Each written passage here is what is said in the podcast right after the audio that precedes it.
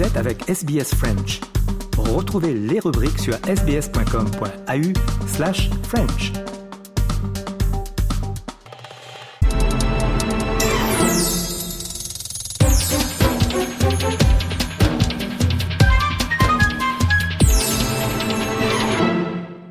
Eh bien, on a le plaisir d'avoir Philippe Auguin qui est en Australie avec euh, Opera Australia pour préparer le spectacle Ring Cycle de, de Wagner. Bonjour et bienvenue sur les ondes de Radio SBS en Australie. Merci beaucoup, merci de m'accueillir.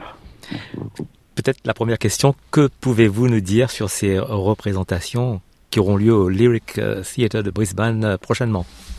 Bon, alors, euh, d'abord les choses pratiques. Hein. Donc, euh, la tétralogie de Richard Wagner, ce sont quatre euh, spectacles. Euh, L'Or du Rhin, La Valkyrie, Siegfried et le Crépuscule des Dieux. C'est ce qu'on appelle un cycle hein, dans le monde de l'opéra. Et on va donner ce cycle trois fois. Le premier spectacle, c'est le 1er décembre. Le dernier spectacle, c'est le 21 décembre. Donc, euh, pour qui voudra faire euh, euh, cette conquête de l'Everest artistique et musicale, eh bien, c'est vraiment une, une occasion rêvée. Voilà. Et donc, d'après ce que j'ai lu, c'est 15 heures de spectacle que vous proposez? Exactement, c'est-à-dire que c'est l'œuvre euh, la plus ambitieuse et la plus accomplie de, de l'histoire de l'opéra. C'est euh, Wagner y a mis énormément de choses parce que lui-même se voyait comme euh, Shakespeare, Goethe, euh, Beethoven, Eschyle, Schopenhauer. C'est une œuvre qui a pris 27 ans de sa vie avec des interruptions et il a pris un thème qui est un thème légendaire qui était connu de, tous les Allemands à l'époque pays germaniques, parce que ce sont des, des légendes euh, dont les textes originaux en vieux norvégien avaient été traduits euh, en allemand moderne au début du XIXe siècle, donc c'est la légende de, Siegfried. Et euh, il a en réalité utilisé cette histoire pour dire bien d'autre chose que cette histoire en question. Et il ne faut pas se laisser leurrer par tous les noms de la mythologie euh, norvégienne germanique. En réalité, c'est une histoire euh, tout à fait humaine. Et c'est du Sigmund Freud avant Sigmund Freud. C'est un, une méditation sur, euh, sur l'âme humaine, sur le pouvoir, sur l'amour, sur euh, tout ce qui fait euh, tout ce qui fait un être humain est à l'intérieur de cette œuvre-là. Et en même temps, il a voulu décrire une sorte de, de monde euh, onérique, genre de- depuis les origines du monde jusqu'à la fin d'un cycle, parce qu'il avait été aussi influencé, il avait beaucoup lu ce qu'on pouvait trouver à l'époque sur euh, euh, sur le bouddhisme, et donc une vision cyclique euh, de l'univers. Et mais en même temps, c'est ce qui nous parle encore aujourd'hui, c'est la musique, parce que la musique est euh, absolument irrésistible. Et vous avez d'autres compositeurs qui ont essayé sur le même thème d'écrire des œuvres, mais qui sont tombés aux oubliettes parce que simplement le, la musique n'était pas aussi géniale. Et c'est une manière dans cette musique de nous faire pénétrer dans une autre dimension du temps. Et maintenant, toutes les recherches qu'on fait depuis des décennies, hein, bien sûr, sur la perception du temps qu'a notre cerveau et la personne, la personne physique, hein, Ouais. eh bien, euh, Wagner était déjà un précurseur, et ce n'est pas pour rien que Marcel Proust euh, admirait tellement Wagner, parce qu'il voyait en Wagner aussi quelqu'un qui, euh, avec des éléments tout à fait pratiques, ce sont des notes de musique, hein, c'est do, ré, mi, fa, sol, la, si, do, comme tous les autres compositeurs, il avait réussi à créer un monde hors du temps, en même temps qu'un monde d'idées et un monde esthétique. Et, mais c'est une musique qui parle d'abord au sens et qui ne laisse jamais personne euh, insensible. C'est une merveilleuse aventure euh, émotionnelle et où les sentiments ont la première place. Et en ce qui concerne vous-même, euh, votre passion pour les œuvres de Wagner remonte à, à quel âge? C'est-à-dire que j'ai commencé à aimer la musique alors que je n'en faisais pas encore. J'aurais été, j'étais destiné à devenir médecin militaire, comme mon père qui était colonel et mon grand-père. J'ai quand même fait un, des études pour un métier sérieux pour la famille, j'ai fait une maîtrise en droit constitutionnel. Et euh, mais la musique c'était d'abord ma passion, mais en réalité c'est tout un, un continent merveilleux la musique. On a on a 300 ans de musique avec euh, des œuvres en réalité nous ne jouons, nous n'écoutons en musique classique que des que des œuvres qui ont traversé les siècles. Pourquoi?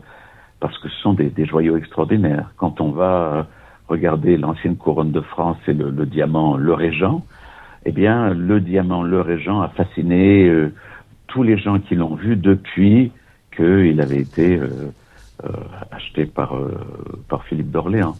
Et donc, chaque génération découvre à son tour des joyaux merveilleux. Et c'est ce qui fait que moi, comme les autres, hein, j'ai découvert ce, ce, monde merveilleux de la musique avec tous les compositeurs dont les noms nous sont connus, hein, de Jean-Sébastien Bach à Schoenberg, Ravel, Debussy euh, et même Boulez. Et euh, en réalité, euh, Wagner a une place à part à cause de la dimension de l'œuvre. Disons que quand vous voulez raconter une histoire euh, qui veut englober toute l'histoire humaine, hein, évidemment, vous avez besoin de, certaines dimensions. Mais je tiens à le redire et toujours le souligner, la raison pour laquelle on joue toujours Wagner, c'est parce que la musique est irrésistible. La musique est géniale et euh, nous prend au tripes et euh, provoque des émotions, les accompagne, euh, suggère des images et, et parle à tout le monde en réalité. Je n'ai jamais vu qui que ce soit sortir d'une représentation de Wagner sans dire je ne savais pas à quel point c'était merveilleux. Et en ce qui concerne ces concerts en Australie, il y aura des musiciens de renommée internationale qui vont vous accompagner? C'est-à-dire que l'orchestre, c'est l'orchestre c'est le Queensland Symphony, qui est un excellent orchestre, qui n'a jamais joué l'œuvre, donc c'est mon travail de leur faire faire connaissance avec l'œuvre, pas seulement techniquement, comme toutes les répétitions, mais aussi dire que euh, les, les, tenants, les aboutissants de cette musique pour que euh, tout de suite ils aient le sens et pas seulement les notes. Et nous avons quelques musiciens qui viennent euh, qui viennent d'Europe, mais en réalité cinq ou six, pas plus. C'est juste pour renforcer euh, l'orchestre, parce que l'orchestre va jouer en même temps aussi Aïda de Verdi.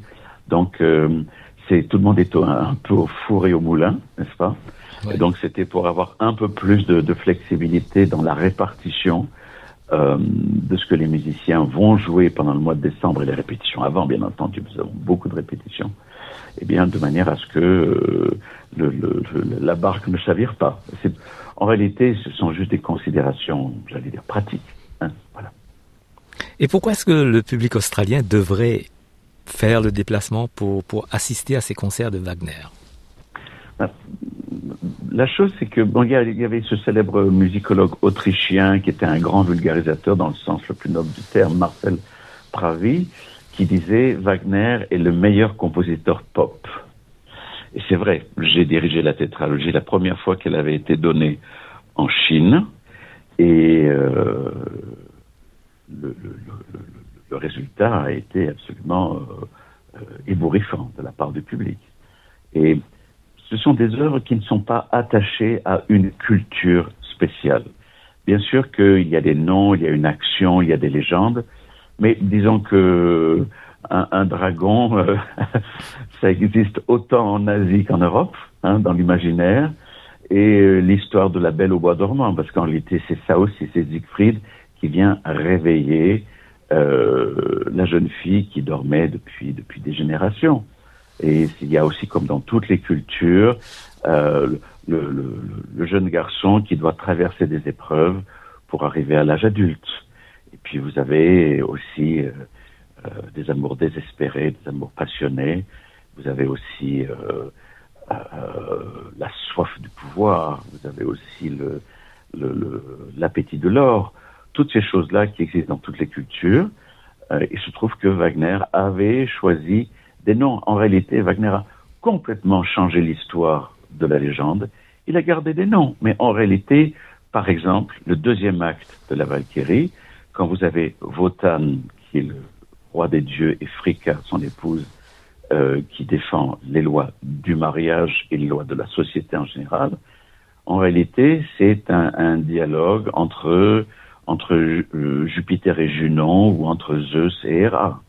Ce sont des choses qui, depuis les tragédies grecques, habitent notre imaginaire, notre manière de voir les choses, Et bien entendu, il n'y a absolument aucune différence entre la manière que quelqu'un qui a grandi en Australie pourra, euh, par rapport à quelqu'un qui a grandi en Espagne, aux États-Unis, en Allemagne, en Suisse, et même en Chine, comme euh, je pourrais vous le dire.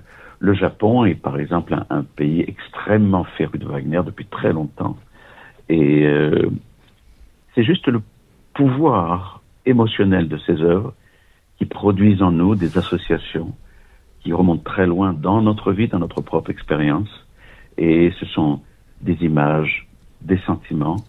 Et ce sentiment d'immersion totale dans une œuvre qui fait qu'on a l'impression, mais Wagner le faisait consciemment, que le compositeur nous parle à nous, à chacun de nous, directement. C'est pour ça que les Wagneriens sont toujours tellement passionnés, parce que mon Wagner n'est pas ton Wagner, n'est-ce pas? Et chacun sent vraiment, comme vous avez les tenants de Shakespeare, par exemple, ou de Marcel Proust, ce sont des créateurs qui ont mis le spectateur, le lecteur, l'auditeur au centre de leur œuvre. Et c'est ce qui fait qu'on joue toujours Wagner et qu'on jouera toujours, aussi longtemps que notre civilisation existera. Et d'après les, notes euh, biographiques euh, qu'on a reçues, vous, êtes né à Nice, mais vous passez aussi beaucoup de temps en Autriche. Euh, c'est toujours le cas? Bah, bah, Je suis. vous savez, quelqu'un du sud de la France n'était pas prédestiné à, devenir un, un, musicien classique international. Ça me rappelle un peu ce que Daniel Barenboim avait dit, qui est un, au départ un Argentin. Il dit s'il y avait une prédestination de, de, là où on est né, et il a dit une fois euh, de manière très humoristique mais très vraie, j'aurais dû, il a dit j'aurais dû devenir un, un, pianiste de tango, n'est-ce pas? Donc en réalité l'apprentissage des, des musiques c'est un peu comme apprendre une, une, langue étrangère et vouloir la parler sans accent, d'une certaine manière. Je ne sais pas si j'exprime clairement, mais ce sont des mondes qui sont là, qui sont en attente, et il faut qu'on ait la curiosité. Bien sûr, il y a un certain talent qu'il faut avoir pour la musique, mais c'est d'abord la curiosité, la volonté de travailler, de s'immerger, la volonté d'apprendre, d'apprendre, d'apprendre, de toujours apprendre. Même les choses qu'on connaît par cœur, il faut continuer à, s'en imprégner, à y réfléchir, à voir ce que le compositeur peut continuer à vous dire toute votre vie. Donc, je suis né à Nice, et quand j'avais 23 ans, après la maîtrise de droit et puis des études au conservatoire euh, de Nice, qui avait de, merveilleux professeurs à l'époque, sûrement, je ne connais pas ceux en ce moment, mais ils sont aussi certainement, mais il y avait vraiment de, de grands professeurs que Pierre Cochereau, qui était le dernier grand organiste romantique français, qui avait les orgues de Notre-Dame de Paris. Il a fait venir vraiment la crème de la crème des, des professeurs à Nice. Et je suis parti à, à Vienne après avoir fait, en tant qu'auditeur, un, cours de direction d'orchestre avec euh, le, professeur de direction d'orchestre qui était à l'époque une légende vivante, qui s'appelait Franco Ferrara, qui était quelqu'un qui avait dû interrompre sa grande carrière très très jeune parce qu'il était malade, mais c'était euh, une sorte de réincarnation de, Toscanini, et c'était le, le, collègue que Herbert von Karajan appréciait le plus de sa génération. Et euh, en tant qu'auditeur, comme tous les 80 autres auditeurs, plutôt 79 autres auditeurs, on avait le droit de diriger l'orchestre au bout de deux mois après avoir écouté les cours pendant 11 minutes. Et j'avais dirigé, euh, j'avais choisi le scherzo de la 9e symphonie de Beethoven. Et après, Franco Ferrara m'a dit, euh, ça fait combien de temps que tu diriges? Je dis, ben, aujourd'hui c'est la première fois. Il m'avait dit dans sa manière euh, sicilienne, ne me raconte pas l'histoire. Je dis, non, je vous jure, c'est la première fois. Il m'a dit, es fait pour ça, tu dois continuer. Je suis allé étudier à Vienne parce que c'est la patrie de la musique et qu'il y a une véritable tradition musicologique, musicographique aussi à Vienne. Euh, et j'ai gagné un concours international euh, deux ans plus tard à Berlin et Herbert von Karajan euh, s'est fait une impression. Il a regardé la vidéo du concours et il m'a téléphoné et c'est ainsi que j'ai fait. Je suis devenu son assistant chef d'orchestre jusqu'à son décès trois ans plus tard. Et ensuite, euh, c'est Sir Georg Scholti qui était euh, chef d'orchestre hongrois anobli par la reine d'Angleterre qui a plus de Grammy Awards que Madonna et les Beatles ensemble, pour vous donner un peu une idée du succès de ces gens-là. Et euh, autant Karajan que Scholti étaient comme vraiment comme des pères pour moi. Et volé de mes propres ailes très rapidement. Euh, j'ai dirigé l'Orchestre national de France euh, ben, à 29 ans. Oui. Et l'Orchestre symphonique de Vienne à 29 ans aussi. Non, 28 ans. 28 ans, pardon, les deux. Et, euh, mais j'ai choisi vraiment de, de, de, de, de, de m'exporter. J'ai choisi vraiment de m'exporter parce que j'étais tellement imprégné par la manière de travailler qu'avait Karajan, Scholti, puis tout ce que j'avais pu absorber à Vienne de la, de la vie musicale, que j'ai euh, j'ai opté pour, euh, pour aller à l'extérieur, tout simplement. Et vous passez aussi beaucoup de temps aux États-Unis? J'étais pendant huit ans directeur de, de l'Opéra national de Washington. Oui. Et euh, j'ai dirigé pendant 14 saisons à l'Opéra de métro, au Metropolitan à New York. Mais j'ai toujours euh, vraiment mis un, un, un point d'honneur à diriger des œuvres, comment dire, des œuvres euh, costauds, hein, comme des, du Richard Strauss, euh, du Wagner. Et euh, bien sûr, j'aime beaucoup la musique italienne et aussi la musique française, il n'y a absolument aucun problème. Mais disons que dans une grande maison d'opéra, euh, je préfère euh, m'attacher à des œuvres soit qui sont pas connues de la maison, qui sont quand même des chefs-d'œuvre absolus.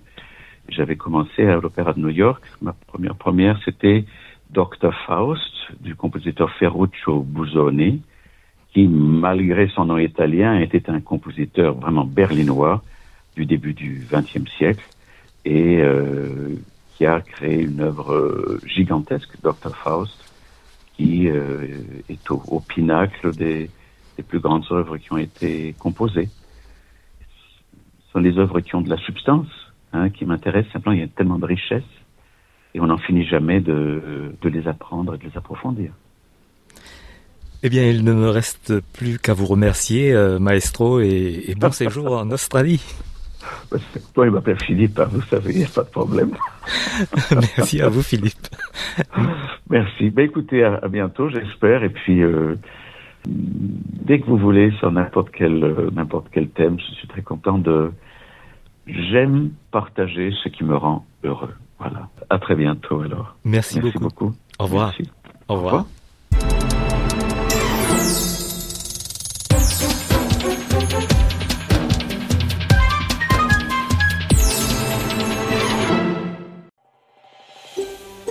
Vous voulez entendre d'autres rubriques comme celle-ci? Écoutez-les sur Apple Podcasts, Google Podcasts, Spotify ou n'importe où où vous obtenez vos podcasts.